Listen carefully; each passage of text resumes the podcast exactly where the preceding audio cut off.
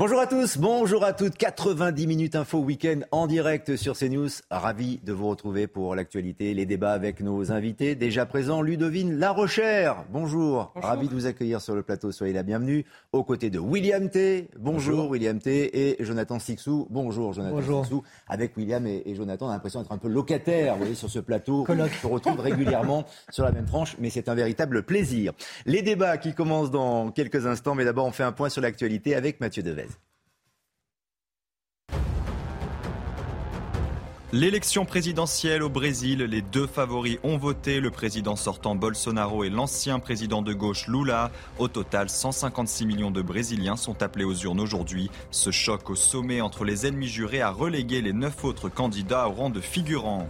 Le pape François supplie Vladimir Poutine d'arrêter la spirale de violence en Ukraine. Lors de sa prière place Saint-Pierre au Vatican, le souverain pontife dit déplorer l'annexion proclamée par la Russie de quatre régions qu'elle occupe partiellement en Ukraine. Une décision dont le pape rappelle qu'elle est contraire au droit international.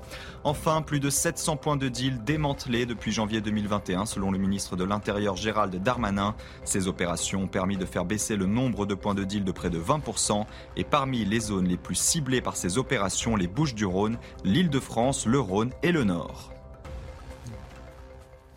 Et prochain point sur l'actualité, dans une demi-heure, nous allons euh, évoquer maintenant cette insécurité grandissante un peu partout en, France. On l'évoquait hier avec une succession d'agressions à Nantes. Il semble que le phénomène se répande donc sur plusieurs communes. On en parlera tout à l'heure d'ailleurs avec les villes moyennes confrontées au trafic de stupéfiants. Mais d'abord, encore des faits et cette fusillade qui a éclaté hier à Grenoble faisant un blessé. Il y a eu des échanges de tirs à la Kalachnikov avec les forces de l'ordre. Cela ressemble à un règlement de compte lié au trafic de drogue. Les détails avec Marine Sabourin. Dans le quartier de Saint-Bruno, quatre individus à bord d'un véhicule volé tirent près d'un bar. Le véhicule prend la fuite. Une course-poursuite débute alors avec les forces de l'ordre. Le véhicule est stoppé par plusieurs obstacles. L'un des individus sort et pointe une kalachnikov sur les policiers, qui lui auraient alors tiré dessus à trois reprises, le blessant à l'épaule. Ces scènes ne sont pas prêtes de s'arrêter car la réponse pénale est insuffisante selon les policiers. La réponse judiciaire n'est pas à la hauteur de l'investissement mis par mes collègues. Il faudrait trouver une réponse judiciaire ferme, des peines exemplaires, que ce soit tirer ou même braquer des policiers, eh bien, qui aient de la prison euh, de manière conséquente. Il faut une réponse de la justice ferme. L'individu est connu défavorablement des services de police pour vol, recel et détention de stupéfiants. Il serait âgé de 34 ans.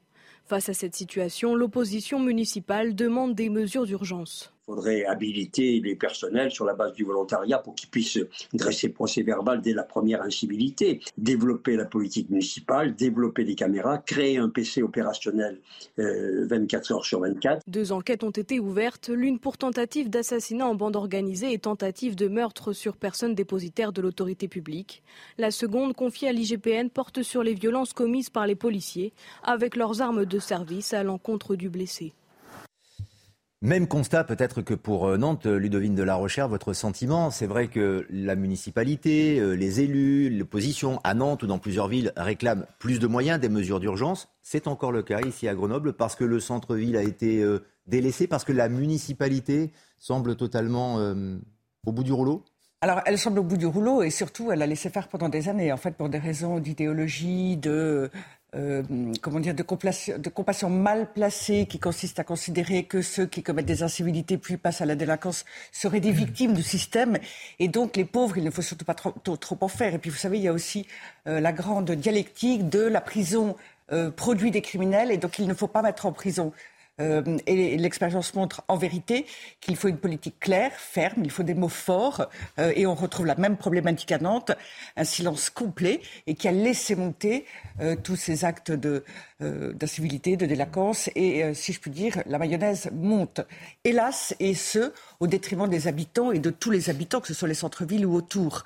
donc il y a véritablement un changement de culture et donc de politique à mettre urgemment en œuvre dans ces villes comme dans d'autres. Enfin, il y a des difficultés particulières. Euh, de même, on pourrait regarder les villes, non plus écologistes, mais communistes, qui furent communistes pendant des années et des années, ce sont généralement les villes de France euh, les plus délaissées en termes de sécurité, euh, en termes de euh, possibilités pour les habitants d'y vivre sereinement et pacifiquement. Et pour le cas de, Grenoble, William T., puisque si à Nantes, on était ensemble sur ce plateau hier, on déplorait la présence de migrants qui pouvaient être à l'origine d'agressions, là, ce sont les quartiers de deal qui s'expriment. Mm. C'est-à-dire que on pouvait imaginer, enfin même plus qu'imaginer que ces quartiers de deal étaient dans les banlieues ou en dehors des villes. Maintenant, en fait, ils arrivent à se regrouper dans les centres-villes. C'est le cas à Grenoble. C'est la grande évolution du XXIe siècle au détriment des habitants des grandes métropoles. Euh, ce qui se passe petit à petit, c'est qu'en fait, les territoires perdus de la République qu'on ciblait principalement en Seine-Saint-Denis, à Villeurbanne près de Lyon, à Roubaix près de Lille, etc., en fait, sont en train de toucher petit à petit les centres-villes. Et ces centres-villes deviennent maintenant petit à petit des territoires perdus de la République. Et la question qui se pose, c'est comment on fait pour reprendre ces territoires? Moi, je pense qu'il faut agir en trois étapes. Reconquête, destruction et reconstruction. Reconquête, c'est-à-dire qu'il faut décréter l'état d'urgence au niveau local pour permettre aux forces de l'ordre, comme ils l'ont dénoncé dans votre reportage, de pouvoir les appréhender au-delà du droit commun. Si vous avez les règles du droit commun, est-ce que les policiers sont assez armés avec l'état de droit actuel pour permettre d'appréhender et d'arrêter ces associations criminelles? Parce que ce ne sont pas de la petite délinquance, là, ce sont des personnes qu'on tire à la Kalachnikov contre des forces de l'ordre. Donc on ne parle pas de petite délinquance ou des types qui veulent une sucette à un gamin. C'est pas du tout cette affaire-là. Ensuite, après, vous devez détruire ces territoires perdus de la République. Parce qu'en fait, ce que montre Christophe Guilluy dans le temps des gens ordinaires, c'est que même si on arrête ces personnes-là, avec les venues de flux de vagues migratoires, eh ben, les anciens criminels vieillissent et sont arrêtés en prison. Et souvent, ils reviennent à une vie normale parce qu'ils ont des enfants et veulent construire une vie de famille, mais ils sont remplacés par l'arrivée d'une nouvelle génération de migrants qui les remplacent en fait comme petits passeurs, comme points de passe, etc. et qui accomplissent les petites tâches. Donc tant que vous faites pas ça, vous n'êtes pas dans une bonne situation. Une fois que vous détruisez tous ces quartiers, ben, enfin, vous pouvez reconstruire politique de la ville, éducation, pour sortir les jeunes de ces quartiers, afin qu'ils aient le choix entre le système méritocratique républicain plutôt que la loi des gangs, la loi des islamiques et la loi des grands frères. Vous avez raison d'insister sur Kalachnikov, parce que ce sont des armes de guerre, en effet, mais c'est une arme aussi que l'on peut apparemment se procurer assez facilement dans les marchés opaques et qui est utilisée en général, effectivement, pour le règlement de compte euh, dans les euh, quartiers. Euh, perdus pour la République, en tout cas chez les, chez les trafiquants de drogue pour le centre-ville et on y reste.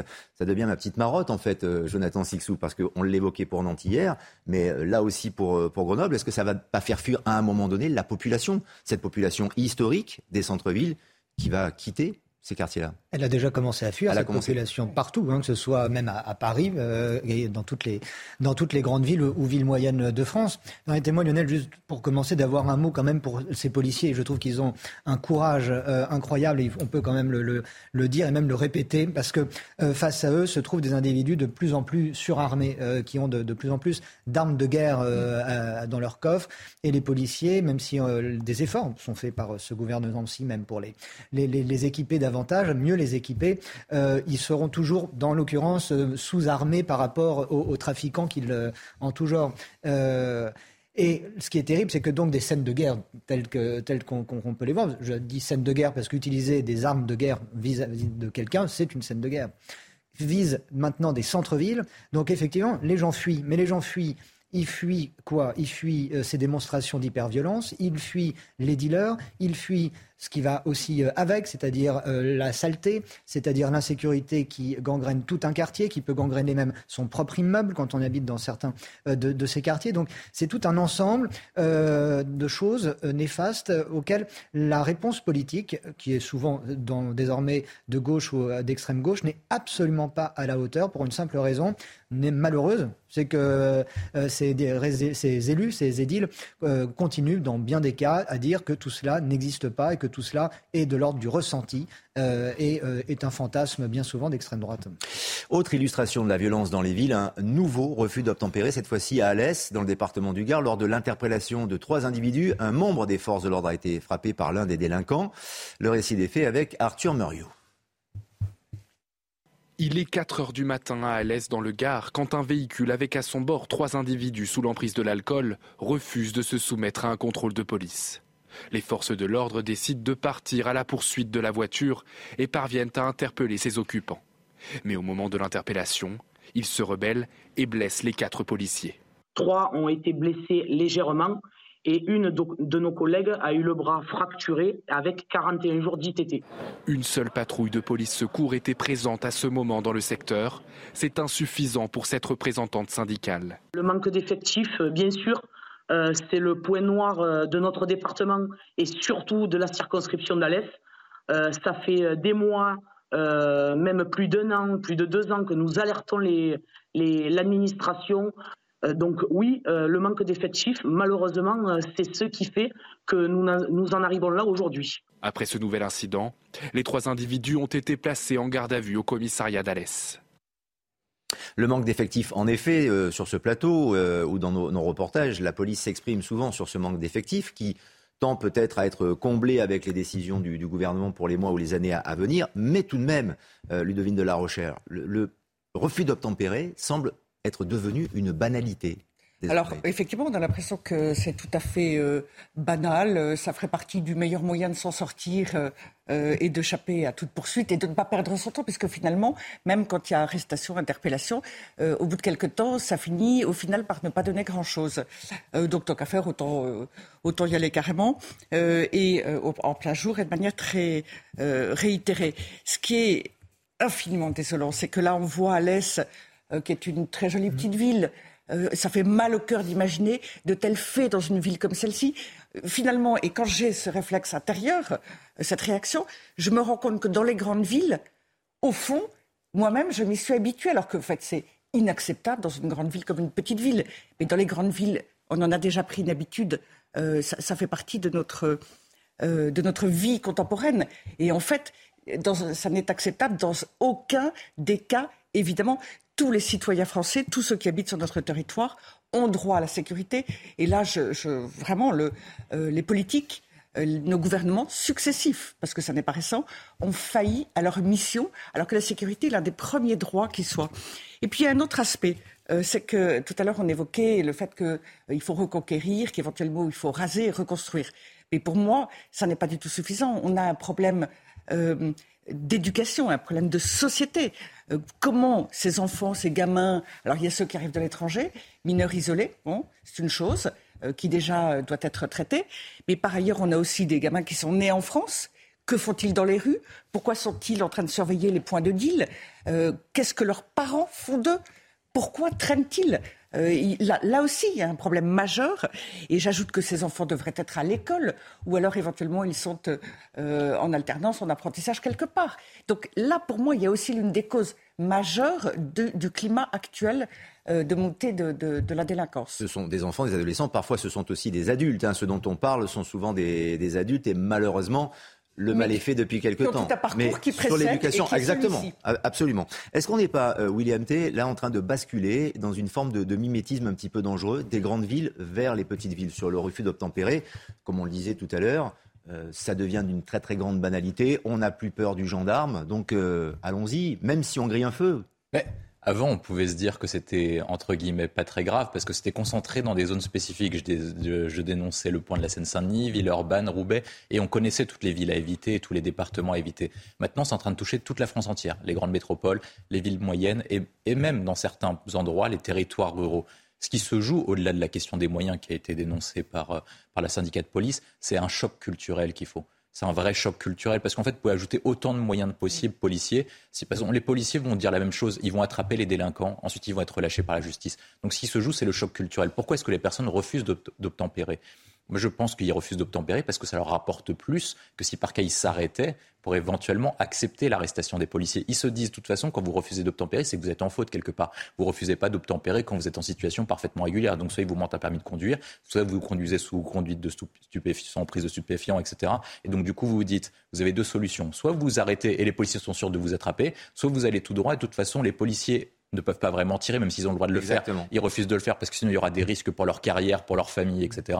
Et ensuite, après, ils, donc ils continuent dans ce sens-là. Et je pense que c'est ça le point essentiel. Alors que moi, ce que je propose, c'est plutôt un choc culturel pour que pour ceux qui refusent d'obtempérer, ça leur coûte plus cher de continuer de refuser d'obtempérer plutôt que de s'arrêter. Donc les policiers doivent avoir le droit de tirer. Parce que ce qui se passe, vous appelez ça un refus d'obtempérer. Mais la véritable qualification quand des policiers sont touchés, c'est une tentative d'homicide. Quand vous roulez sur un, fond sur un policier, ça s'appelle une tentative d'homicide, ça s'appelle pas un refus d'obtempérer. Et ensuite, quand vous faites un un, choc culturel. Et eh ben les personnes se diront, mais si je refuse d'obtempérer et si je tente, j'attente à la vie d'un policier, qu'est-ce qui va se passer? Ben, Je risque 20 à 30 ans de prison. Et là, une fois que vous qualifiez les faits et que les personnes, pour un refus d'obtempérer, risquent 20 à 30 ans de prison, peut-être qu'ils se diront, vaut mieux peut-être euh, s'arrêter. Est-ce que cela veut dire, Jonathan Sixou, qu'il faut encore élargir un peu plus le spectre d'intervention des policiers? Dans le cadre du refus d'obtempérer, on a eu ce débat pendant très longtemps, euh, notamment au cœur de l'été, sur la méthode euh, britannique.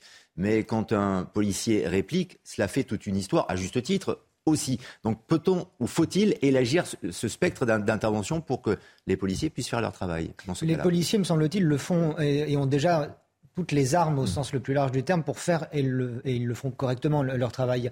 Il y a un, refus d'obtempérer euh, toutes les 20 ou 30 minutes, il hmm. me semble. En France, c'est ça, euh, En France. Euh, et il n'y a pas un, homme blessé grièvement ou mort des, sous les balles d'un policier toutes les 20 ou 30 minutes. Donc, ce n'est pas comparable. Nous, là, on parle de, faits dramatiques et, spectaculaires au, sens plein du terme. Le, vrai, les policiers, je pense, ont suffisamment un arsenal juridique qui peut les accompagner qui est suffisant. Après, ils sont, on voit dans certains cas, euh, davantage euh, victimes bien souvent que les, criminels qu'ils poursuivent euh, eux-mêmes. Ce sont les mentalités, comme le disait William, qui, sont à mettre en avant. Et c'est ça qu'il faut effectivement changer parce qu'on assiste à une véritable sorte de révolution culturelle. Parce que Qu'y a-t-il derrière ce mot refus d'obtempérer, qui est un terme très administratif? C'est le déni du policier, c'est le déni de l'autorité. C'est quelqu'un qui est au-dessus de vous et qui vous dit arrêtez-vous vous ne, vous ne reconnaissez pas cette autorité. Et c'est là où il y a un, grave, un grave changement qui s'emballe, c'est tout ça avec une vitesse folle. Et euh, nous parlons de, de territoire perdu de la République. Moi, ce qui m'inquiète, ce sont ces esprits perdus de la République. Comment va-t-on pouvoir récupérer ces esprits perdus de la République? Comment va-t-on pouvoir faire comprendre à quelqu'un qui a 15, 20 ou 35 ans aujourd'hui et qui roule sur des flics, euh, qui leur tire dessus, euh, comment on le fait rentrer dans le droit chemin? Et moi, je, ce qui m'inquiète, c'est de me dire qu'il y a peut-être une, deux, peut-être trois générations qui sont foutues. Hmm. Autre phénomène euh, inquiétant, de plus en plus de villes moyennes maintenant sont rongées par le trafic de drogue et sont la scène de points de deal. Nos confrères de JDD révèlent des chiffres inquiétants, les explications de Maureen Vidal. Fini la réputation de narco-banditisme réservée aux grandes villes. En France, de plus en plus de villes moyennes et métropoles régionales sont prises d'assaut par les trafiquants de drogue. Dans un classement de 20 villes comptant le plus de points de deal, Avignon, Reims, Besançon ou encore Cambrai y apparaissent. Une question liée à l'offre et la demande, selon Stéphanie Cherbonnier, directrice de l'Office anti-stupéfiants. Tout part de la demande des consommateurs qui augmente fortement dans ces villes moyennes. C'est un peu la loi du marché, les points de deal sont directement connectés à la demande locale. En collaboration avec les acteurs locaux de ces villes moyennes, l'Office anti-stupéfiant a intensifié les opérations anti-narco-business. Sur les huit premiers mois de 2022, il y a eu 9100 opérations visant des points de deal, ce qui représente près de 1000 actions par mois. Accompagnatrice de Gérald Darmanin en Guyane ce week-end, Stéphanie Cherbonnier avait confirmé la présence de cocaïne guyanaise dans certaines villes moyennes françaises. Et encore une fois, on parle de trafic de drogue et il semble qu'il est impératif désormais euh, d'agir sur le trafic de drogue car il est souvent, Ludovine de la Rochère, le dénominateur commun des, violences. La part de là, et après, euh, ça se développe de différentes manières. Il est clair que ça fait partie des facteurs, et dans des populations qui sont désœuvrées et qui manifestement ne sont pas éduquées, quelles que soient ces populations, eh bien le deal devient l'activité qui permet de gagner de l'argent, qui euh, occupe et passe le temps. Euh, et effectivement, en gagnant parfois beaucoup d'argent. Il me semble que, en écoutant ce reportage qui dit c'est la demande qui crée l'offre. L'offre et la demande, oui, et la demande et l'offre, absolument. Oui, alors bon, quand on entend les débats sur l'éventuelle légalisation du cannabis, enfin l'éventuel, ce que, certains, ce que certains souhaiteraient, ils disent que euh, euh, sur ce genre de débat, on dit c'est la faute des acheteurs. Oui, enfin, je pense que c'est l'œuf et la poule, et euh, c'est bien sur les deux leviers qu'il faut agir. Mais pour ce qui est de, de ceux qui veulent acheter, ça veut dire que la prévention ne fonctionne pas. Cela veut dire que à l'école, euh, on devrait peut-être mener la lutte d'une manière beaucoup plus offensive. Euh, j'entendais Papandiaï qui disait qu'il fallait plus d'éducation sexuelle à l'école. Alors, je pense que l'école, elle doit d'abord instruire. Et là, elle faillit tellement à sa mission que M. Papandiaï pourrait se concentrer. En revanche, les addictions, là, il y a une mise en danger des enfants, et notamment addiction aux drogues. À la pornographie et à d'autres choses. Là, il y a un travail à faire à l'école. Et là, je pense que c'est le rôle de l'école. Et c'est aussi le rôle de l'école et de l'État d'inciter les parents à mener des actions d'anticipation, de, prévention, pour que les enfants ne deviennent pas, euh, au fil du temps, des consommateurs. Est-ce que c'est le rôle de, l'école? Euh, Il faut être très pragmatique. Est-ce que l'école a les moyens de pouvoir... Euh, inciter ce vers quoi vous, vous tendez. Parce que une fois qu'on a dit et qu'on a expliqué, je résume, je fais un raccourci, la drogue c'est pas bien, euh, la guerre c'est mal. Euh, qu'est-ce qu'on fait malgré tout, C'est vrai, malheureusement. Alors moi je pense que l'école elle, elle, va dans tous les sens euh, et qu'elle oublie d'instruire. Donc votre question est tout à fait pertinente, mais malgré tout l'école peut assurer des formations par les pompiers sur le feu. je pense d'ailleurs les policiers faisaient ça à une époque, ils venaient faire sur les drogues, etc. Je pense qu'il y a des sujets sur lesquels il serait légitime que des experts, alors pas des associations militantes et tout, je parle bien d'experts, de professionnels qui interviennent sur ces sujets sans non plus euh, en faire euh, une discipline qu'on va étudier pour qu'en effet, le reste du temps, l'école soit euh, tout de même dédiée à sa vocation, qui est d'instruire. Il ne faut pas non plus se, s'éparpiller, c'est vrai. Dans le cadre, en tout cas, des, incivilités, des, violences dont, dont, on parle dans les villes et notamment dans les villes moyennes, on a bien compris que c'est le trafic des stupéfiants, de stupéfiants qui est une priorité pour les forces de l'ordre. C'est ce que dit également Laurent Nunez, le préfet de police de Paris. Il était sur RTL aujourd'hui. Nous luttons contre les trafics de stupéfiants parce que nous savons très bien que derrière le trafic de stupéfiants, qui sont, évidemment des délits et des crimes extrêmement graves, il y a toute une forme de délinquance qui vient se greffer, des formes de violence, des contrôles de, de quartier, euh, des vols violences pour pouvoir euh, se procurer ensuite euh, des stupéfiants ou des armes. Donc pour nous, le trafic de stupéfiants, c'est vraiment une priorité, c'est la priorité du ministre. Et donc la meilleure façon, évidemment, de se débarrasser de tous les faits et ces faits qui sont décrits, c'est de lutter toujours plus efficacement contre les trafics de stupes où nous avons d'excellents résultats. Laurent Nunez, donc à la radio euh, ce matin. Vous avez bien entendu, euh, Jonathan Sixou, la fin, nous avons d'excellents résultats. Est-ce que ça s'applique euh, vraiment sur la lutte contre le trafic de drogue eh Écoutez, je ne connais pas dans le détail les rapports qui arrivent sur le bureau du, préfet. Hmm. quand on voit autour de soi, dans, dans, une grande ville comme Paris, on n'a pas l'impression que des efforts portent leurs fruits à lire euh, Gérald Darmanin euh, ce matin dans, le JDD, euh, les chiffres ne sont pas phénoménaux, mais ça convient au ministère de l'Intérieur, les résultats qui ont été enregistrés cette année là où je voulais revenir sur ce que disait Ludine, j'abonde parfaitement en son sens, c'est euh, sur, quoi on doit lutter, même si des cours, effectivement, dans les écoles ne, pourront pas forcément euh, euh, casser des marchés, etc. Il y a une chose qui est très simple à, mettre en place, c'est la fin de la banalisation de la consommation de drogue. Et il n'y a pas de drogue dite douce. Il y a des drogues plus ou moins dures, mais il n'y a pas de drogue douce. Ça n'existe pas. Et quand on voit la multiplication de... de le cannabis n'est pas une drogue douce. Je pense que le cannabis n'est pas une drogue douce puisque les gens qui sont euh, qui ont des addictions au cannabis euh, ont des euh, vivent des, choses très dures. On sait que la, consommation de cannabis répétée est une double porte ouverte vers la schizophrénie, par exemple, d'autres de, la dépression grave, cliniquement parlant. il y a plein de, choses qui sont liées au cannabis, qui est devenu une drogue récréative et, particulièrement répandue à travers le territoire et parce que ça alterne l'esprit et le, jugement, je me demande dans quelle mesure la plupart des faits divers terribles que nous avons à, commenter semaine après semaine, les auteurs de ces même des, refus d'obtempérer ne sont pas sous l'emprise de cannabis. Je ne vous parle même pas de drogue plus, plus large. Donc, si vous voulez, c'est vraiment un, un, mal de notre, de notre société que cette banalisation de la drogue, parce que cette cette euh, consommation de drogue, on la trouve, et plus la, même si la drogue est, plus dure et plus chère, euh, on la trouve à tous les échelons de la société, chez les pauvres comme chez les riches. Et la nouveauté, c'est que euh, ce qui était des drogues de, riches, entre guillemets, comme la cocaïne, se retrouve maintenant dans, chez les ouvriers, dans, chez les marins. La, la, pêche marchande connaît un fléau de drogue, par exemple. On n'en parle pas. et c'est ça, la vraie, la, selon moi, le vrai combat qui peut être, entre guillemets, facile à mener. On marque une pause, on se retrouve dans quelques instants avec nos invités. 90 minutes info revient sur CNews. À tout de suite.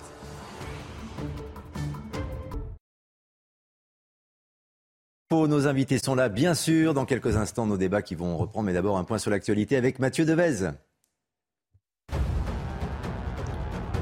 Un nouveau refus d'obtempérer à Alès dans le Gard. Les faits se sont produits dans la nuit de vendredi à samedi. Trois individus, tous alcoolisés, ont pris à partie les forces de l'ordre après avoir refusé de se soumettre à un contrôle routier. Quatre policiers ont été blessés et une jeune policière a été rouée de coups. Elle souffre d'une fracture du bras avec 41 jours d'ITT. Les suspects ont été placés en garde à vue.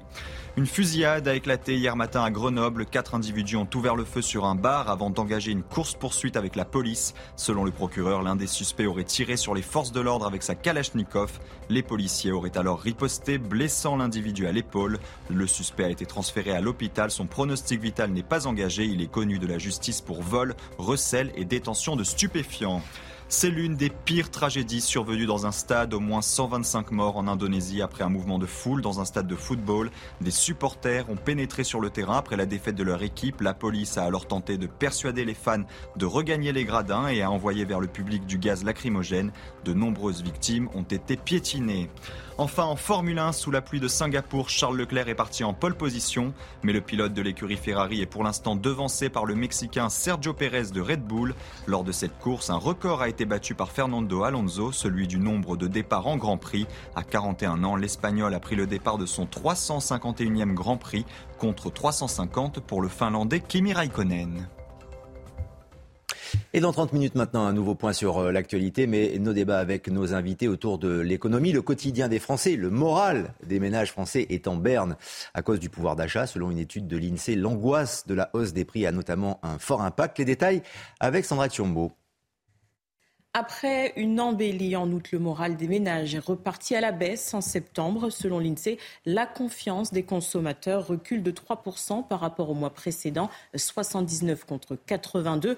Dans le détail, grâce à ce baromètre CSA pour le JDD, première information et pas des moindres, les Français sont plus confiants pour eux-mêmes que pour le pays. 67% sont optimistes quant à leur avenir personnel contre seulement 31% quant à l'avenir de la société. Les sondés ont été répertoriés par catégorie. On s'aperçoit que les moins de 35 ans ont davantage de moral que les retraités, les cadres plus que les catégories populaires et les sympathisants de Renaissance plus que ceux du Rassemblement national. Au centre des préoccupations des Français, l'inflation. 52% sont pessimistes sur l'évolution de leur situation financière, 25% sur leur situation personnelle. L'emploi se porte relativement bien en France avec un taux de chômage de 7,4% au deuxième trimestre selon l'INSEE. Conséquence, les craintes liées au chômage restent à un niveau bas, 12%. Autre source d'inquiétude pour les sondés, la société française. 23% trouvent que le contexte politique pèse. 13% sont insatisfaits de l'action du gouvernement. En revanche, d'autres thèmes jouent moins sur leur morale, comme l'insécurité, l'environnement ou encore l'immigration à 7%. Mais il est clair que le pouvoir d'achat à l'économie reste au centre euh, du quotidien des, Français. Selon vous, William T, qu'est-ce qui fait le plus peur pour demain? Ben, J'ai envie de dire même pour aujourd'hui, avec euh, l'automne, l'hiver qui arrive et euh, tous les sacrifices auxquels les Français vont devoir consentir, notamment en matière d'énergie, coupure d'électricité euh, probable. Qu'est-ce qui fait peur aux Français, selon vous? C'est le déclassement du pays. C'est ce que Marcel Gauchet appelle le malheur français. Et petit à petit, on y arrive, dans la mesure où ça touche de plus en plus de strates de la population. Moi, je trouve que ce sondage est intéressant parce qu'il distingue deux situations. Est-ce que vous êtes pas confiance sur l'environnement global et collectif, donc celui du cadre de la nation et de la nation française, ou est-ce que vous êtes pessimiste par rapport à votre situation personnelle? Il distingue les deux. Il y en a très peu, enfin il y en a moins qui sont pas confiants sur leur situation personnelle parce qu'il y a beaucoup de personnes qui souffrent, ça s'appelle les grands déclassés.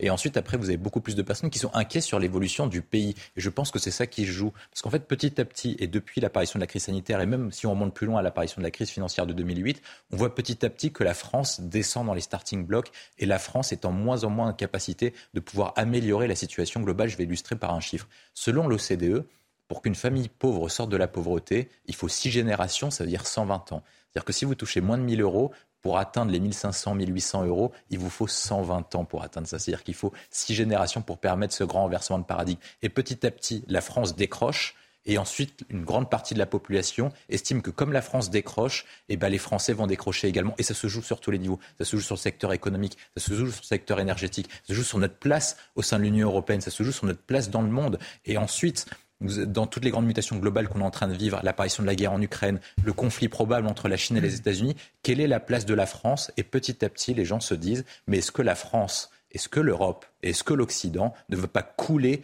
petit à petit, ne va pas disparaître? Il y a une grande parenthèse de la fin de l'histoire, c'est qu'en fait, ce que les gens ne savent pas, c'est que l'Occident, la période de domination de l'Occident date à partir des guerres de l'opium dans les des années du 19e siècle et de 1800.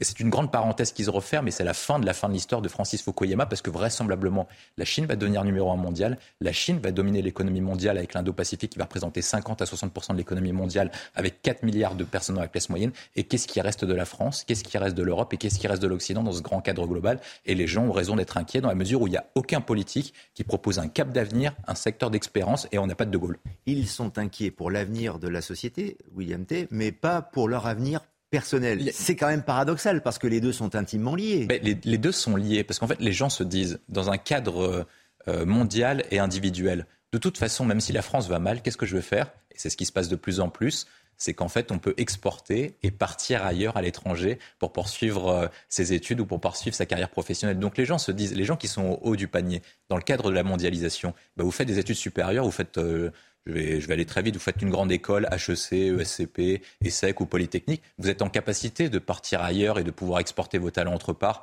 dans, en Amérique ou en Asie et à Singapour. Et c'est pour ça que la France exporte des bacs plus 7 et importe des bacs moins 5, ce qui pose un autre souci sur la politique migratoire. Mais ceux qui sont dans la classe moyenne et ceux qui sont dans les classes populaires, quelles, ont, quelles, quelles capacités ils ont si par quel pays ne se relèvent pas? Et c'est ce que Marcel Gauchet appelle le grand malheur français, c'est-à-dire que en fait, on arrive en situation de déclassement, on n'a pas de solution parce qu'il faudrait un grand choc, mais la société est tellement sclérosée et tellement bloquée sur le plan administratif, sur le plan hiérarchique, qu'on n'est pas en capacité de faire un grand choc. Parce que pour permettre de déverrouiller tout ça, il faudrait que quelqu'un arrive et dise en gros une sorte de Bonaparte, une sorte de De Gaulle, dit moi je rase tout et en toute façon tout est mauvais, donc on repart tout de zéro et on permet de lancer une nouvelle dynastie et une nouvelle épopée gaulienne. Mais qui est en capacité de faire ça vu l'état de la classe politique? Est-ce que c'est Jean-Luc Mélenchon? Est-ce que c'est Marine Le Pen? Et donc les Français se disent si on n'est pas en capacité de sauver le pays, ben on va se sauver petit à petit nous-mêmes que ce soit dans le rapport de l'INSEE ou dans l'enquête euh, que nous avons euh, révélée sur, euh, sur l'antenne, Ludovine de la Rochère, on, se rend compte que ce sont les retraités qui sont les plus inquiets. Alors est-ce que c'est en effet miroir avec la réforme de la retraite, les manifestations qui ont commencé déjà aussi cette semaine,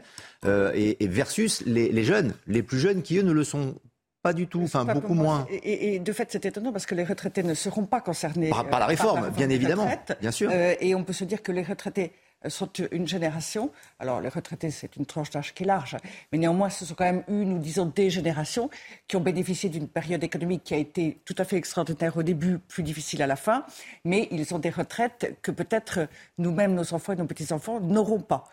Euh, pour c'est ça qu'il y a un contraste Absolument. entre l'inquiétude des retraités aujourd'hui qui continuent à bénéficier d'un régime et des jeunes qui n'en bénéficieront mais pas. Peut-être que leur inquiétude n'est pas pour eux-mêmes, mais pour leurs enfants et petits-enfants, ça c'est une chose. Et la deuxième, c'est qu'ils sont peut-être davantage conscient que les jeunes, euh, que les choses peuvent déraper. Alors, aujourd'hui, ceux qui ont connu la guerre euh, ne sont plus très nombreux. Malgré tout, euh, ils ont vécu des guerres. ils savent que les choses peuvent déraper très gravement, d'où peut-être davantage de pessimisme. Mais pour rebondir sur ce que vous disiez, je voulais souligner que l'ascenseur social, jusqu'à présent, et pendant longtemps, a marché, a fonctionné d'une manière assez extraordinaire. On pouvait être d'un milieu très pauvre, très simple, et euh, par ses talents et par son travail euh, s'élever parfois euh, en, sur une seule génération de manière tout à fait extraordinaire. Pourquoi est-ce que cette ascension sociale ne marche plus? Parce que l'instruction est en panne. Et l'instruction est bien l'un des moteurs essentiels euh, pour euh, tendre à l'égalité, à la justice euh, et à l'amélioration de la vie des uns comme des autres. Et l'autre chose, c'est que la France aide malgré tout beaucoup les personnes les plus pauvres. Il y a 10% de la population française qui bénéficie de beaucoup d'aides de l'État. Et là où c'est très compliqué, c'est une large tranche de la population qu'on appelle les classes moyennes, même si là aussi c'est assez large, et qui, elle, à l'inverse, est dans la smicardisation et l'appauvrissement. Et ceux-là ont une vision très, très inquiète, très pessimiste de leur avenir, parce qu'avoir le sentiment de, dégringoler, ou effectivement perdre petit à petit en moyen, en niveau de vie, etc., c'est une sensation, un sentiment qui est évidemment terrible et qui plus est pour ceux qui ont euh, une famille et d'autres qui viennent derrière eux. Et ça, ça rend très pessimiste. Et c'est peut-être aussi pour cela que ça concerne des générations plus avancées en âge. Bien sûr. Euh, on va faire un petit peu de prospective euh, avec vous, Jonathan Sixou, avec les manifestations dans la rue qui ont commencé cette semaine. Ce sont les premières. On nous a promis depuis nombreuses semaines, chez les syndicats notamment, des manifestations, le retour des Gilets jaunes. Selon vous, est-ce que c'est le début de, grandes manifestations, de mouvements de grève, de mobilisation dans les semaines et les mois qui viennent Écoutez, ce, la journée euh, de débrayage de l'autre jour n'a pas été le grand soir. Hein. Ça a été euh, relativement suivi dans les transports et encore pas tous.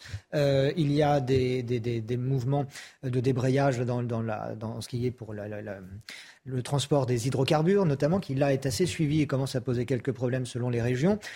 Je crois que les Français veulent montrer qu'ils ont euh, deux, trois choses à reprocher à l'actuel gouvernement et surtout au président de la République mais qu'en même temps, justement, du fait de, cette, de, de, ce, de, ce, de ce, climat euh, particulièrement peu sécurisant, ben, ils n'ont pas, je crois, envie de euh, casser la baraque, si vous me permettez l'expression. Et puis il n'y a personne. Et puis il n'y a personne. C'est-à-dire il n'y a personne. C'est-à-dire il n'y a personne en, en remplacement. Euh, ah oui, d'accord. Vous, vous, vous, demandez à un départ, mais vous mettrez, vous mettrez qui à, à, la place dans le fauteuil? Il n'y en a pas. Euh, Là où c'est intéressant aussi de revenir, et pourquoi il n'y en a pas, c'est ce que disait William, et c'est ce que nous a longuement dit Marcel Gaucher dans le numéro de causeur de, septembre, c'est effectivement la trahison des élites. Comme tu l'as très bien dit, aujourd'hui, quelqu'un qui fait une grande école en France, s'il voit que ça se passe mal ici, ben, il prend un avion et il peut faire ce qu'il devait faire ici, à Londres ou à New York, ce sera la même chose. mieux payé. Et surtout mieux payé. Euh, et donc euh, les Français peuvent se sentir un peu abandonnés. Et, si vous voulez, c'est un, climat général. Il y a de tout. Et je pense que vous perdez un peu la, je vais dire d'espoir, mais est-ce que euh, il y a une certaine fatalité, je crois. Et nous parlions des, retraités. Les retraités actuels sont inquiets. Pourquoi? Parce que c'est uniquement l'inflation. Les retraites, elles, elles vont pas augmenter. Elles sont pas indexées sur l'inflation. Les, retraites, c'est du moins pas ce que prévoit le, le, Là, projet. Elles ont été euh, indexées. Là, elles ont été indexées, mais euh, ça n'a pas non plus euh, un caractère euh, systématique. systématique. Donc, et puis, vous avez aussi un gouvernement, un président de la République, qui fait une sorte de yo-yo avec les, les peur et qui agite les, entre les pénuries de, courant pour cet hiver, entre une guerre nucléaire et à la petite semaine, euh, il met ça sur la table. Euh, c'est pas, ça finit par être, euh, si on le croit au mot, si on le prend au mot, ça peut être un peu anxiogène, effectivement. Je vous fais réagir, William T, dans un instant, mais j'ai vu le devine de la recherche tiquer quand Jonathan était en train de dire que les, les cerveaux français, enfin en tout cas les, les, les, le génie français pouvait quitter comme ça le, pays et, et, aller œuvrer à l'étranger. Ça vous gêne ça? Alors, d'abord, ça me gêne, c'est exact. Je pense, que, je pense que c'est pas si simple que ça. C'est vrai, il y a une partie de personnes qui ont des diplômes, certains diplômes de très haut niveau et qui vont partir facilement à l'étranger ce sont certains types de diplômes, euh, euh, les grandes écoles de commerce, mmh. etc. Euh, et en effet, ce sont des personnes d'ailleurs. C'est une forme d'élite. Hein. Alors, c'est réservé à une forme d'élite. J'allais dire, c'est une forme d'élite déjà assez cosmopolite, déjà assez déconnectée mmh. d'un territoire. C'est une élite dont les parents ont pu payer aussi des écoles qui coûtent extrêmement cher, par ailleurs. Euh, et, donc, et donc, c'est tout un état d'esprit particulier. Je, je connais je, je, beaucoup de personnes qui ont un niveau intellectuel extraordinaire, et d'ailleurs dans nos universités, euh, dans le domaine euh, dans les domaines littéraires, scientifiques, juridiques, euh, qui parfois sont effectivement rémunérés par l'État et très mal au niveau, enfin, par rapport à leurs compétences, mais qui restent pour leur pays, pour l'intérêt général. Et ça me renvoyait aussi à la question de l'individualisme. On est dans une société dont les politiques tiennent un discours tellement individualiste que la question de l'intérêt général, l'intérêt de notre pays n'est même plus imaginée, pensée, et c'est pourtant, et ça fait, à mon sens, ça fait partie des, des facteurs de délitement de notre pays. Euh, voilà ce que je voulais dire. William T. Après, j'aimerais qu'on évoque aussi euh, la mise en, liquidation judiciaire de, du groupe euh, Camailleux. William, sur ce sujet. Il y, a deux points. Sur les élites, quand vous prenez les classements et donc les souhaits des grandes écoles d'ingénieur, des grandes écoles de commerce, vous avez de plus en plus de personnes qui partent à l'étranger. Mais ils partent pas à l'étranger parce qu'ils n'aiment pas leur mm. pays. Il y a une première part, c'est qu'en fait, la, fiscalité française est plutôt confiscatoire, à la différence des pays étrangers. Les opportunités de carrière et économiques sont beaucoup plus importantes à l'étranger qu'en France. Et les gens se disent, mais si la France pouvait m'offrir les mêmes aspérités, je resterais en France. La situation égale. Mais quand les conditions, euh, je vais prendre un exemple, hein, parfois en finance, vous pouvez passer de 4 000 à 8 000, voire 10 000 euros par mois en un ou deux années d'expérience. et quand vous avez un tel niveau d'écart de rémunération, puis en plus vous avez les contraintes, vous avez la haine anti-riche en France, les stigmatisations, etc., vous vous dites, est-ce que ça vaut vraiment le coup de rester en France avec des discours tenus par Mélenchon et compagnie, ou est-ce que vous préférez partir à l'étranger, au Royaume-Uni ou aux États-Unis? C'est le premier point. Le deuxième point sur la question des retraités, c'est que vous avez une différence, c'est que les retraités ont connu une période que les moins de 20 ans ne peuvent pas connaître. Ils ont connu la grande époque du général de Gaulle, de Pompidou, voire même de Valéry Giscard d'Estaing. Et quand ils prennent la comparaison de la situation de leur pays, de la France par rapport à la situation gérée actuellement, l'effondrement de la classe politique, l'effondrement des élites intellectuelles, l'effondrement même de tout le système qui faisait la France. Parce qu'en fait, en France, ce qui se joue, c'est qu'à la différence des autres pays, quand vous prenez le Royaume-Uni ou euh, les États-Unis, vous avez une forte capacité de, c'est un discours un peu à la Kennedy, vous demandez pas ce que l'État peut faire pour vous, mais ce que vous pouvez faire pour l'État. En France, c'est différent. C'est le pouvoir d'en haut qui amène ou qui fait évoluer une situation par le haut. C'est ce qu'a fait le cardinal de Richelieu, c'est ce qu'a fait Louis XIV, Napoléon Bonaparte ou le général de Gaulle. Et là, maintenant, vous avez une sorte d'impasse. C'est-à-dire qu'en fait, pour tirer un, nouvel horizon, il faudrait une classe politique ou une élite qui soit plutôt conséquente et plutôt bien formée, tirée par l'intérêt général. Mais on vit l'étrange défaite. C'est-à-dire que sur tous les segments, les élites ont abandonné toute aspérité de la France à redevenir un pays puissant, à redevenir conquérant et devenir une puissance qui compte. Ils ont abandonné notre civilisation. Ils abandonnent notre langue dans les institutions européennes, dans les institutions internationales. Ils abandonnent notre culture. Il y a un président de la République qui dit qu'il n'y a pas de culture française. Les élites, petit à petit, trahissent et vendent ce qui faisait la fierté de la France. On a abandonné le nucléaire, on a abandonné tous nos atouts stratégiques. Et aujourd'hui, vous demandez aux pauvres Français qui, lui, n'a même pas les moyens, qui doit penser à la fin du mois avant de penser à la fin de l'année, voire à la fin du monde, eh ben, est-ce que vous pouvez faire quelque chose? Ben, Ces gens-là sont désespérés, c'est normal qu'ils soient anxiogènes. En résonance, en tout cas, à cette crise et à cet état des lieux de, la France, qui n'est pas forcément le, plus optimiste euh, s'il en est. vous dites, pardon? Si on a le diagnostic des causes de, nos difficultés, en effet. ça veut dire qu'il y a des solutions, il y a des, possibilités, il y a un espoir. Il y a des, il y a des solutions pas pour tout le monde, puisque l'entreprise Camailleux met la clé sous la porte. Alors c'est post-Covid, en effet, il y a des explications que l'on peut trouver qui sont euh, bassement euh, économiques, bien sûr, mais l'enseigne en liquidation judiciaire a fermé tous ses magasins. C'était une vive émotion des clients qui étaient très attachés, c'est vrai, à cette marque, comme à d'autres d'ailleurs, mais surtout les 2600 salariés qui vont se trouver désormais sans emploi. Un sujet d'Alice Delage, Florent Ferraud et Arthur Morio. Après 38 ans d'existence, ultime fermeture de rideau pour les boutiques Camailleux. Une page se tourne pour des salariés à l'avenir incertain. Une grosse boule dans la gorge, surtout pour euh, toutes ces familles euh, bah, qui aujourd'hui se retrouvent euh, bah, sans emploi et pour mes deux BTS qui cherchent, voilà. Et bah, pour tous ceux qui sont comme nous, et mais en tout cas on est tous ensemble et, et on est une famille encore. Du côté des clientes, c'est un regret d'assister à la fin d'une marque abordable ayant habillé toutes les générations. Je suis très triste que le magasin ferme puisque je suis cliente de très longue date. Et puis je trouve ça dommage aussi parce que pour les gens qui ne qui n'ont pas tellement de moyens, c'est vraiment on peut trouver des choses. C'est pas vraiment mon cas, hein, mais je trouve dommage que ces magasins populaires euh, ferment. Aujourd'hui, c'était pour donner un dernier au revoir à Camailleux, puisque c'est une marque que, j'apprécie beaucoup et avec laquelle je suis allée avec ma mère pour faire du shopping. C'est un gros regret, parce que étant jeune et avant d'avoir ma situation, c'est vrai que Camailleux, ça m'a beaucoup aidé. La tristesse laisse sa place à la colère. Avec la fermeture de Camailleux, 2600 salariés se retrouvent désormais sans emploi. Voilà, Camailleux, il y a un, peu d'émotion quand même, on le voit, même chez, chez les clients, c'est ça, Ludovine de, la, de Ludovine de la Rochère, qui est quand même assez, assez incroyable. C'est une marque qui a accompagné, comme tant d'autres, on parlait de la grandeur de la France tout à l'heure avec, avec William T. Ça correspond un petit peu aussi à, à ce qu'on est en train de peut-être de perdre. Alors je pense que ça correspondait à un certain état d'esprit, à un certain mode de vie. J'ai entendu des femmes, en effet, qui disaient qu'elles regrettaient que Camailleux ferme ses portes. Euh, je pense que ça correspondait à la femme qui travaille, à la femme active, euh, en ville. Euh, et je pense que, comme c'était dit dans le reportage d'ailleurs, avec des prix qui étaient abordables pour beaucoup, et, euh, et, visiblement, ces femmes, alors bon, moi j'ai jamais été spécialement euh, ou très souvent cliente de Camailleux, euh, voilà, mais visiblement, effectivement, ça représente pour ces femmes une longue histoire qui les a accompagnées probablement euh, pendant plusieurs dizaines d'années dans leur vie. Une femme qui trouve un endroit où il y a ce qu'il lui faut, en général, euh, elle reste fidèle. Hmm. Euh, en tout cas, c'était visiblement le cas chez Camailleux. Bien sûr, ça contribue à la morosité, en tout cas cette morosité ambiante dont on parle depuis euh, maintenant presque une demi-heure, Jonathan Sixou. Eh bien, malheureusement, c'est effectivement un exemple supplémentaire. Et c'est vrai que là, ça parle peut-être davantage euh, au grand public, même à ceux qui ne sont pas clients ou qui pouvaient hmm. être clients de cette marque. c'est peut-être plus intime, si je puis dire, que la fermeture d'un haut fourneau, par exemple. C'est-à-dire que vous avez là aussi des personnes, des familles qui se retrouvent dans la difficulté, mais Là, on parle de vêtements, on parle de choses strictement euh, intime. Il n'y a pas de plus intime qu'un vêtement par définition. Et euh, donc euh, l'attachement à une marque de vêtements, ça, c'est, je pense que ça touche aussi bien les, femmes que les hommes d'ailleurs. Quand on a chaussures à son pied ou mm-hmm. gants à, sa taille, c'est toujours triste de, perdre le fournisseur. Mais ça, ça, alimente effectivement, ça ne peut qu'alimenter cette morosité ambiante. Après, j'ai entendu ces derniers jours aussi des voix s'élever en disant mais l'État aurait pu euh, aider davantage euh, le groupe, aurait pu éviter que euh, ces 2600 employés se retrouvent au, chômage.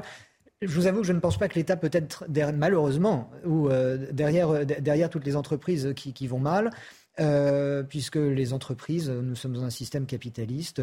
Si on travaille bien et que ça fonctionne, on réussit et donc euh, on peut continuer d'être ouvert et d'avoir ses employés. Malheureusement, quand ça ne marche pas, eh bien, on ne peut pas artificiellement soutenir des groupes privés. Pour autant, euh, William T, on peut dire qu'en France, par rapport aux autres pays européens, on est un peu mieux lotis. Alors, pas forcément, on ne va pas catégoriser ou faire un classement des entreprises qui ferment en Angleterre, en Allemagne, euh, en France. Bon, l'Angleterre est sortie avec avec le Brexit, bien sûr, mais on a le sentiment quand même que les Français sont un peu mieux protégés, malgré la crise Il y a eu plusieurs étapes. Euh, au début de la crise sanitaire, on était les moins bien lotis, on était parmi les pays les plus mauvais avec euh, l'Espagne et l'Italie. Ensuite, petit à petit, lorsqu'on est arrivé à la guerre en Ukraine et qu'on a eu une mutation de la crise sanitaire, la France en est mieux sortie que les autres pays pour une raison qui est simple. Si vous prenez toutes les différentes crises économiques, crise de 2008, crise des dettes souveraines, euh, crise sanitaire, etc., c'est qu'en fait la France a le système en termes de structure qui s'en sort mieux à l'époque de crise. Je rappelle une une de The Economist en 2008-2009 qui avait dit la France, le pays qui s'en sort le mieux. À l'époque, c'était Nicolas Sarkozy qui avait très bien géré la crise, des, la, crise, la crise bancaire. Ce qui se joue en France, en fait, c'est que dans les périodes de crise, on s'en sort mieux que nos voisins. Et lorsqu'il faut redémarrer et redémarrer une politique de croissance, c'est là où on coule et on est à la ramasse par rapport aux Allemands, aux Anglais et aux États-Unis notamment, parce qu'en fait, on n'arrive pas à mettre toute la machine économique derrière pour relancer une politique de l'offre. L'enseigne Canaille ferme, mais il y a plus de 30, il y a eu une augmentation de plus de 30% de fermeture ces derniers mois d'entreprises. En fait, ce qui se joue, c'est qu'on est sur une période qui est transitoire. On est encore à mi-chemin après la crise sanitaire avec l'apparition de la guerre en Ukraine et on n'arrive pas à faire redémarrer les entreprises. Ce qui se joue notamment avec l'inflation, c'est pas contrairement à ce que dit la politique monétaire ou quoi que ce soit, c'est qu'en fait, les entreprises ne produisent pas assez sur le marché, ce qui fait qu'il n'y a pas assez de produits et comme la demande est repartie, il y a un décalage entre les personnes qui veulent acheter des produits et par rapport à l'offre qui est produite. Et l'enjeu du gouvernement, plutôt que la politique des chèques, etc., c'est de faire en sorte que les entreprises puissent redémarrer leur système de production, puissent soutenir la production pour faire en sorte de mettre le plus de produits en circulation. Et si vous mettez plus de produits en circulation et qui collent à demande, vous allez faire baisser petit à petit l'inflation pour permettre aux Français de retrouver un niveau de pouvoir d'achat qui soit conséquent. Mais William, est-ce que Camailleux fait partie de ces entreprises qui n'ont pas survécu à la crise Covid malgré les aides de l'État? On se souvient, bah, pendant le, confinement, pendant le Covid, on disait l'État est là pour assurer y a, plein les collaborateurs, les salariés, les entreprises. Euh, Jonathan Sixou l'a bien rappelé, Camailleux fait partie des entreprises qui auraient dû couler pendant la crise sanitaire et que le gouvernement a maintenu en, en, état de vie alors qu'elles auraient dû former. C'est ce qu'on appelle les entreprises de zombie. Il y, avait, il y a plus de 250 000 entreprises qui auraient dû fermer et qui n'ont pas fermé. Et certains sont encore euh, ouvertes aujourd'hui. Encore mais ils ont du mal à rembourser les PGE. c'est ça. Oui, les crédits euh, notamment de, de l'État. Juste vraiment en 5 secondes. Très très court. En revanche, il y a quand même une amélioration du côté du chômage. Donc on peut espérer euh, que toutes ces personnes retrouvent du travail, alors peut-être avec des formations. Mais à cet égard-là, il y a quand même quelque chose qui est encourageant aujourd'hui et on peut le souligner vu les autres nouvelles souvent difficiles. Une pause rapide, les informations et de nouveaux débats avec l'actualité internationale au programme. À tout de suite. Les débats continuent dans 90 minutes info dans quelques instants. D'abord un point sur l'actualité avec Mathieu Devez. Une fusillade fait un mort et deux blessés à Marseille. Un homme de 21 ans a été abattu hier en fin de soirée dans le 3e arrondissement. Deux personnes en scooter ont tiré à 17 reprises avec une Kalachnikov en direction de la victime. Elle était connue des services de police pour de petits délits. Le début d'une nouvelle campagne de vaccination anti-Covid demain. Le nouveau vaccin est adapté au variant Omicron. Cette vaccination n'est pas obligatoire. La haute autorité de santé la recommande en revanche pour les personnes de plus de 60 ans et pour les personnes à risque qui pourront bénéficier de vaccins dernière génération. Le pape François supplie Vladimir Poutine d'arrêter la spirale de violence en Ukraine lors de sa prière place Saint-Pierre au Vatican.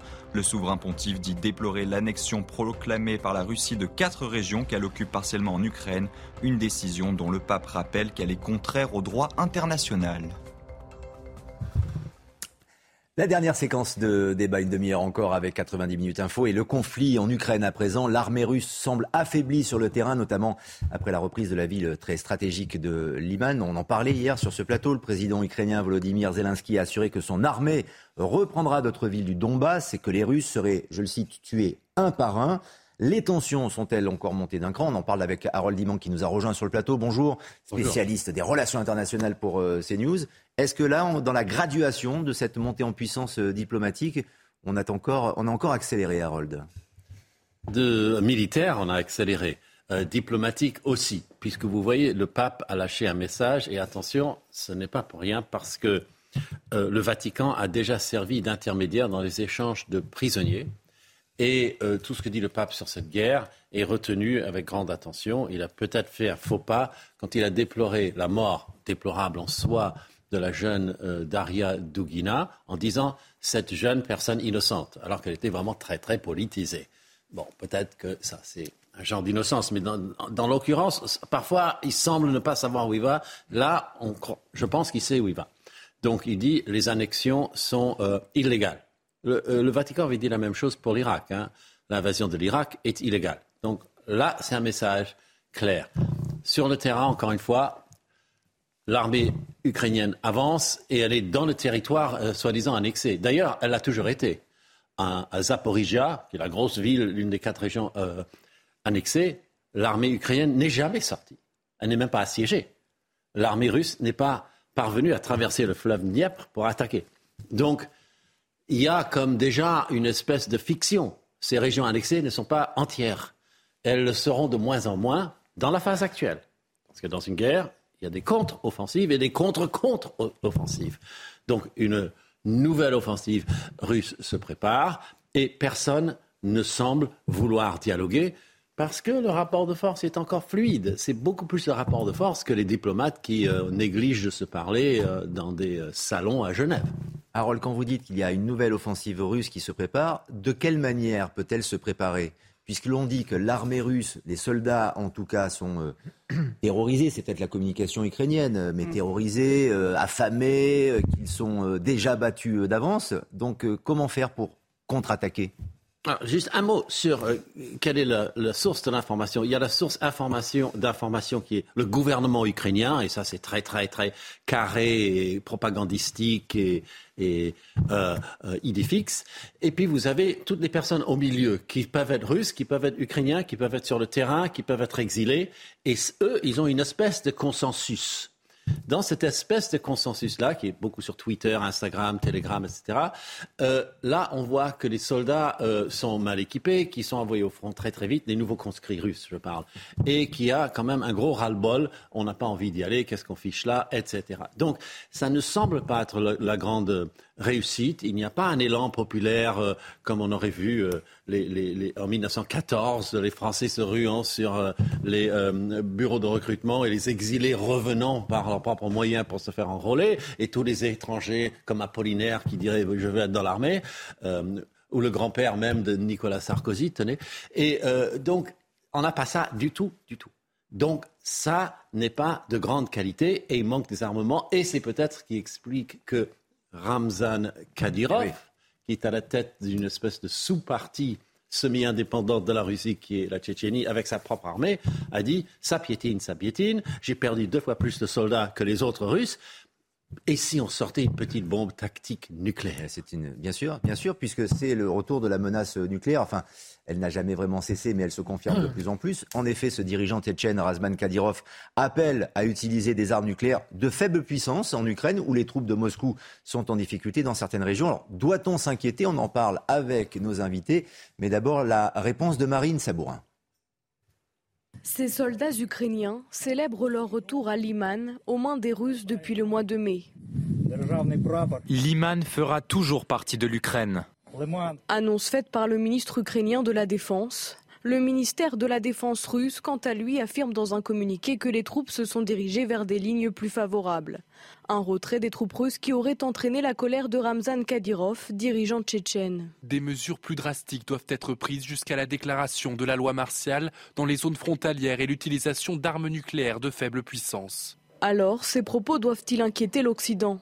Selon ce spécialiste, personne ne peut influencer Vladimir Poutine. Autant il faut prendre au sérieux il y a toujours les, déclarations de Poutine hein, qui, qui menacent de l'usage de l'arme nucléaire à un instant donné qui pour moi n'est pas encore arrivé. Autant les déclarations de Kadyrov n'engagent que Kadyrov, qui ne représente que Kadyrov, c'est-à-dire pas grand-chose. L'arme nucléaire de faible puissance ou arme nucléaire tactique a une plus petite charge explosive que l'arme nucléaire classique. Destinée au champ de bataille, elle a une portée inférieure à 5500 km. Cette utilisation pourrait mettre un terme définitif aux relations diplomatiques entre la Russie et l'Occident. Si effectivement Poutine décidait d'utiliser une arme nucléaire de faible puissance sur l'Ukraine ou sur un territoire ou dans une zone neutre, il paierait un prix politique considérable. La reprise de Liman est particulièrement symbolique. Elle intervient au lendemain de l'annexion par la Russie des quatre territoires occupés depuis le début de la guerre. Doit-on prendre Rasman Kadyrov euh, au sérieux, tout comme euh, Poutine euh, également, mais je crois qu'on le prend un peu au sérieux désormais à Harold? Et si ces menaces devaient être mises à exécution, quelles seraient les régions dont il parle et qui pourraient être visées ah là, tout le monde essaie de deviner. On dit ce, sont des, ce seraient des, régions vides ou bien des régions où l'armée ukrainienne est amassée. Alors, voyez la ligne de front, elle euh, inclut donc Liman. Et Liman, vous voyez que, c'est une des régions qui ont été autoproclamées, hein, les quatre euh, en vert, hmm. euh, qui portent le nom de leur ville capitale. Donc vous voyez Zaporizhia est dans la zone ukrainienne et elle a toujours été. Donc est-ce qu'il faut le craindre? Ou est-ce qu'il balancerait ça, pardon l'expression, euh, personne ne sait. Tout le monde s'amuse à dire, euh, voilà, zone vide ou zone de concentration. Mais s'il envoie une petite bombe, même qui serait à peu près le tiers euh, des, silos de, Beyrouth qui ont explosé, ça vous donne à peu près un, une idée, oui, un kilotonne, une kilotonne. Ah bah, s'il fait une fraction de ça, c'est déjà pas mal. En plus avec les radiations et donc la pollution radioactive, et, et même pour les Russes, ne pourraient pas revenir à cet endroit. Donc, je crois sur un plan pratique c'est vraiment écarté de, ce qu'on peut imaginer. Très angoissant, hein, Ludovine de La Rochelle, de tout ce qu'on est en train d'expliquer. oui, bien sûr, et c'est destiné à nous angoisser, c'est destiné bien entendu à nous faire peur. Euh, et euh, c'est euh, l'éternel sujet de l'arme nucléaire. En fait, c'est une arme de dissuasion. Et puis là, on est dans un contexte quand même exceptionnel. qu'on avait vécu avec la crise des fusées de Cuba, donc il y a longtemps. Et là, euh, l'arme nucléaire revient chaque fois que l'Occident pourrait, lui, euh, continuer à s'opposer encore un peu plus euh, fortement et fermement à la volonté de Vladimir Poutine. et, j'allais dire, c'est efficace, puisque l'inquiétude, de manière bien logique et légitime, est très grande. Et, effectivement, cette menace de Kadyrov, il ne faut pas la prendre à la légère. C'est ce que disait d'ailleurs aussi le philosophe Bernard-Henri Lévy, de retour d'Ukraine et qui était l'invité de CNews hier soir. Il faut toujours prendre au sérieux les, islamistes mhm. ou les, les, radicaux comme euh, Kadyrov, hein, qui est un musulman radical, euh, dont les soldats crient euh, Allah Akbar sur les, les charniers quand ils lancent des menaces. Il faut les prendre au sérieux. Les fous, il arrive qu'ils passent à l'acte, c'est vrai. Raison de plus pour tenter de les, de, les, de les mettre hors jeu, de les, de les, de les défaire. Raison de plus. Et d'autant que Jonathan Sixou, les, sanctions, les sanctions de, l'Occident, du bloc de, de l'Ouest, ne fonctionnent pas. La guerre continue.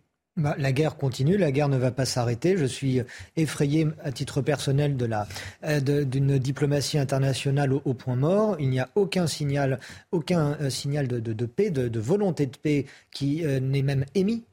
Personne ne le dit, personne ne l'évoque. on attend d'aller plus loin.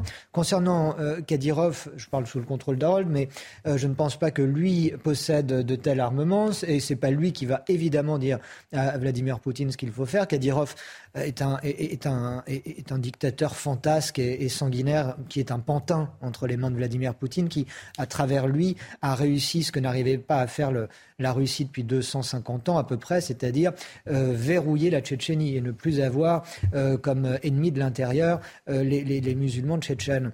mais Kadyrov donc fait ce qu'il veut dans ce, dans, malheureusement pour sa population dans, cette, dans, dans, ce pays coupé du monde. mais ce n'est évidemment pas lui qui va appuyer sur un bouton pour, pour, pour, pour parce que s'il, s'il en avait la possibilité, il, l'aurait déjà fait. Il le ferait. Bien sûr. Ce type est, est, vraiment l'un des, l'un des derniers dictateurs cinglés qui est sur Terre, hein, sérieusement. Juste un petit mot, parce qu'on on y répond sans cesse à cette question, euh, William T., sur l'entrée de l'Ukraine à l'OTAN, c'est ce que souhaite euh, le président Zelensky, sauf qu'il faut peut-être encore le dire et le redire sur ce plateau, ça semble totalement improbable. Déjà, ça voudrait dire qu'il y aurait un conflit euh, mondial, tout le monde serait euh, concerné, en tout cas toutes les, grandes puissances, mais même d'un point de vue réglementaire, ça ne peut pas se faire. Il y, a, deux points. Il y a un point qui est géopolitique, c'est-à-dire que si aujourd'hui l'Ukraine rentre dans l'OTAN, hmm. l'article 5 de la, du traité de l'Alliance Atlantique Nord s'applique, et ça veut dire que la France, la Turquie, l'Allemagne, le Royaume-Uni et les États-Unis doivent rentrer en guerre contre la Russie pour défendre l'Ukraine euh, tactiquement. Sur le deuxième point, c'est beaucoup plus euh, législatif et beaucoup plus une question de règles. C'est qu'on ne peut pas, je crois, de souvenir faire rentrer, je vais parler sous le contrôle d'Arol, faire rentrer un pays dans l'OTAN si le territoire est occupé, je crois, est en situation de guerre et actuellement, une partie du territoire ukrainien est occupée. Non, je pense que ce qui joue la difficulté, c'est celle-ci c'est qu'en fait, le rapport de force, et à chaque fois on, pose la même question, c'est pourquoi est-ce que la diplomatie n'arrive pas à régler une situation? Mais la diplomatie n'est là que pour traduire le rapport de force sur le terrain en termes d'échanges entre les pays. Et actuellement, le rapport de force est le suivant. C'est-à-dire qu'au début, on pensait que la Russie allait écraser l'Ukraine, ce qui n'est pas le cas actuellement. Et actuellement, l'Ukraine est en train de mener une contre-offensive et reprendre une partie des territoires qu'elle a perdus vis-à-vis des Russes. Et qu'est-ce que dit Vladimir Poutine C'est que l'Ukraine a réussi une contre-attaque grâce à l'aide occidentale. Et pour stopper cette aide occidentale, il faut les faire peur, donc faire peur sur une menace nucléaire. Et donc aujourd'hui, il ne faut pas exclure la menace nucléaire. Vous confirmez, Harold, euh, ce que, ce que disait sur la réglementation, la législation pour qu'un pays entre à l'OTAN en temps de guerre? Absolument. Ça a été fait pour qu'un pays qui soit en guerre ne soit pas intégré immédiatement à l'OTAN pour que la cavalerie arrive. Euh, parce qu'en face, on aurait compris la manœuvre et euh, là, on pourrait sortir les armes de destruction totale. On parle un tout petit peu de l'élection présidentielle au Brésil également, qui se déroule aujourd'hui avec un face-à-face. Les grandes figures politiques actuelles du Brésil. On a d'un côté le chef de l'État sortant, Jair Bolsonaro, et l'ancien syndicaliste, mais aussi ancien président du Brésil, Lula, après un petit passage par la case prison. Un duel au sommet, donc euh, assez périlleux euh, au Brésil actuellement dans ce scrutin, dans un pays qui est électrisé comme jamais. Correspondance pour CNews de Philippe Krauter. Les autorités brésiliennes ont utilisé le dernier jour avant l'élection présidentielle ce dimanche pour garantir un processus sûr et équitable et que le système de vote électronique utilisé ici ne sera en aucune façon manipulé. Ce sont des garanties particulièrement importantes compte tenu de la façon dont le président brésilien Jair Bolsonaro a mis en garde contre une fraude massive sans présenter aucune preuve. Le leader d'extrême droite semble croire que seule une élection frauduleuse pourrait l'empêcher d'être réélu. On craint qu'il n'accepte pas le résultat de ce dimanche et que ses supporters ne l'acceptent non plus. On a vécu ici au Brésil une campagne électorale tendue qui donne l'ancien président Lula da Silva comme favori. L'homme de 76 ans est à nouveau l'ennemi juré du président Bolsonaro et il est très probable, selon tous les sondages récents, qu'il devienne président pour la deuxième fois. Plus de 50% des voix ce dimanche lui donneraient la présidence et mettraient fin aux quatre années controversées de Bolsonaro à la tête du Brésil. Tout comme le système français, le Brésil se dirigera également vers un second tour si aucun candidat n'obtient plus de 50% des voix ce dimanche. Un second tour entre Lula et Bolsonaro à la fin du mois entraînerait quelques semaines de campagne très tendues et désagréables dans un pays très divisé. Et j'aimerais que l'on évoque cette présidentielle par un prisme un petit peu particulier, mais qui est un prisme extrêmement important au Brésil. Ce sont les joueurs de foot. Ce sont de véritables stars, des vedettes. Ils pèsent socialement, culturellement, financièrement euh, également. Et là, il y a deux camps qui s'opposent avec euh, des artistes, certes, mais aussi des sportifs et des footballeurs, euh, notamment, qui sont très populaires, qui prennent parti qui font la campagne des uns et, des autres. Du côté de Lula, on a, pour les, plus experts, Rai, qui a été un très grand joueur du Paris Saint-Germain, ou Juninho de l'Olympique lyonnais. Ce sont des Brésiliens. Ils sont du côté de Lula. Et puis on a aussi euh, Neymar. Là, on le connaît beaucoup mieux encore, le, le, grand public, la grande star du Paris Saint-Germain, qui lui, depuis longtemps, est pour Bolsonaro et qui n'a pas hésité à poster sur ses réseaux sociaux une petite chanson qui est à la gloire de, de Bolsonaro et qui incite à voter Bolsonaro. Neymar.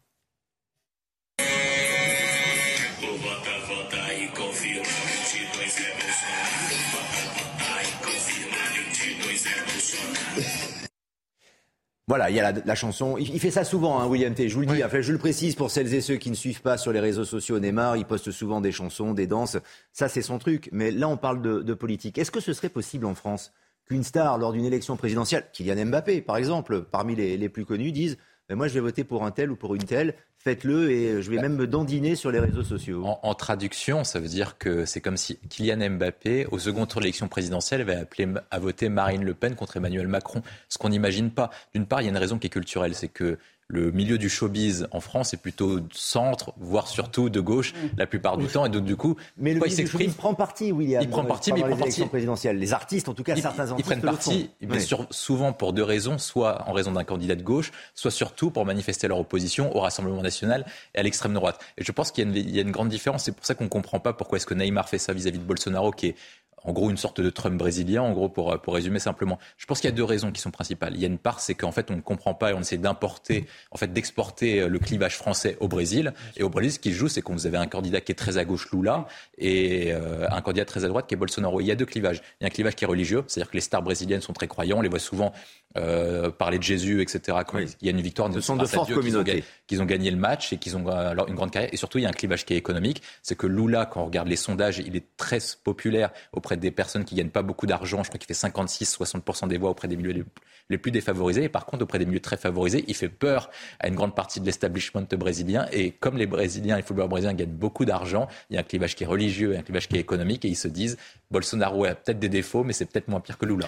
Dans un pays comme le Brésil, Jonathan Sixou, ils prennent des risques tout de même à s'engager de cette manière. Parce qu'imaginez, par exemple, que Bolsonaro ne soit pas réélu. D'ailleurs, dans les sondages, on l'a entendu, c'est plutôt Lula qui est en tête des sondages il va perdre beaucoup d'avantages parce que là, en creux, il y a évidemment des avantages aussi qui, qui, qui nécessitent que Neymar fasse la campagne de Bolsonaro. Si euh, on suit ce que disait William, qui a parfaitement raison, euh, c'est-à-dire qu'il ne faut pas importer euh, au Brésil euh, une, mode, une grille de lecture euh, propre à notre situation ici en France. Il est aussi à, voir qu'au Brésil, ces, grands joueurs de, foot sont considérés comme des, demi-dieux. Donc, si des consignes de vote n'étaient pas les bonnes entre guillemets, ça n'aurait pas, je crois, ça n'entamerait pas, me semble-t-il, leur carrière et l'aura qu'ils peuvent avoir sur sur le, le grand public brésilien. Ça révèle quoi aussi quand on regarde en miroir chez nous, c'est que il y a, c'est une sorte d'unanimisme obligatoire en France. Lorsque vous êtes artiste, entre guillemets, dans tous, tous les domaines artistiques confondus, vous vous devez d'être de gauche. Et si vous êtes de centre, mais surtout euh, de droite, parce qu'il y en a, bah vous le cachez. Euh, c'est euh, un peu une maladie honteuse que d'être de, droite, et, voire même d'extrême droite, figurez-vous. Il y en a. mais là, ça, ça, ne se dit pas publiquement. Hmm. Ça se sait, ça se répète, ça se chuchote. Mais souvenez-vous, durant la dernière campagne, ils étaient 150 ou 250 fort courageusement que des artistes de gauche a signé, c'était dans l'IB évidemment, euh, une pétition pour appeler à, voter bien, à voter Emmanuel Macron euh, au second tour. Euh, ça, c'est très français. C'est un héritage, c'est un héritage soviétique importé, défendu par par les Sartriens après-guerre, etc. La, la, la, la, gauche culturelle tient toujours en France le, le, haut du pavé. Et à chaque fois qu'il y a, regardez aux États-Unis, des prises de position également de personnalités très populaires pour Trump, pour d'autres, euh, ça crée la polémique, mais ça a le mérite de pouvoir exister. En France, ce débat n'existe pas. Si vous avez un artiste, un acteur qui prend position pour un, candidat quelque peu houleux et à droite sur l'échiquier politique, il est sûr de ne pas avoir de produit. En deux mots, William. Il faut se rappeler des personnalités qui avaient soutenu Nicolas Sarkozy en 2007 bah, et qui ont eu leur carrière démolie. Je pense à Fauvel. Il y a différents chanteurs qui avaient soutenu Nicolas Sarkozy et qui ont dit on ne peut plus s'exprimer pour Nicolas Sarkozy ou pour la droite, sinon on va se faire abattre médiatement en termes de carrière musicale, etc. Et donc, Quid de la carrière de Neymar Tremble le PSG si Bolsonaro n'est pas élu bah, je pense On en reparlera sur ce plateau. Je pense que Lula a plus besoin de Neymar que Neymar a besoin de Lula. Lula quand même, est quand même euh, très corrompu, a fait des, un an et demi de prison pour corruption. Et donc ne pas être favorable à Lula peut aussi se défendre. Alors sans aller sur le sujet de Bolsonaro, ça peut se défendre et il pourra s'en défendre euh, probablement. Merci à tous les quatre. En tout cas, merci de nous avoir accompagnés. À très vite sur le plateau de CNews 90 minutes info. C'est terminé. Punchline Patrice Boisfer dans un instant. Vous restez avec nous, bien sûr.